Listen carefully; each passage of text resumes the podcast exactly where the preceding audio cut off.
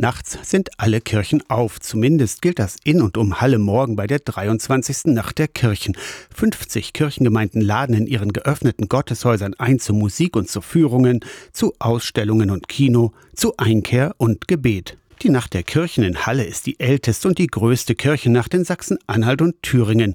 Ohne Ehrenamtliche läuft dieses Kirchenfest nicht, sagt Thorsten Bau vom Evangelischen Kirchenkreis Halle-Saalkreis. Die Gemeinden selber sorgen dafür, über Ehrenamtliche, die da vor Ort aktiv sind, dass es dann halt ein Programm gibt, dass es Führungen gibt. Und es ist schon beeindruckend, mit wie viel Liebe und Herzblut die Menschen dann das zeigen, was ihnen lieb und wertvoll ist. Nämlich ihre Kirchen, manchmal hunderte Jahre alte Gebäude, in deren Mauern Generationen von Menschen gefeiert und gelacht, gebetet und getrauert haben. Morgen Abend kommt ihr auch dorthin, wo ihr normalerweise nicht hin dürft. Wer schwindelfrei ist, kann zum Beispiel in der Moritzkirche, in Mötzlich oder in Morl auf den Turm und zu den Glocken steigen. Mit dem Motto Streitkultur greift die Kirchennacht das kulturelle Themenjahr der Stadt Halle auf. In vielen Kirchen gibt es Musik, für Essen und Trinken ist auch gesorgt. Auch Kirchengemeinden im Saalekreis sind dabei. Thorsten Bau lädt ein zur Radtour. Und dann vielleicht Kirchen zu entdecken, die ja, sonst eher nicht geöffnet sind oder seltener geöffnet sind. Das ist immer, wie ich finde, ein kleines Highlight. Den GPS-Track für die 33 Kilometer lange Fahrradtour findet ihr bei Komoot.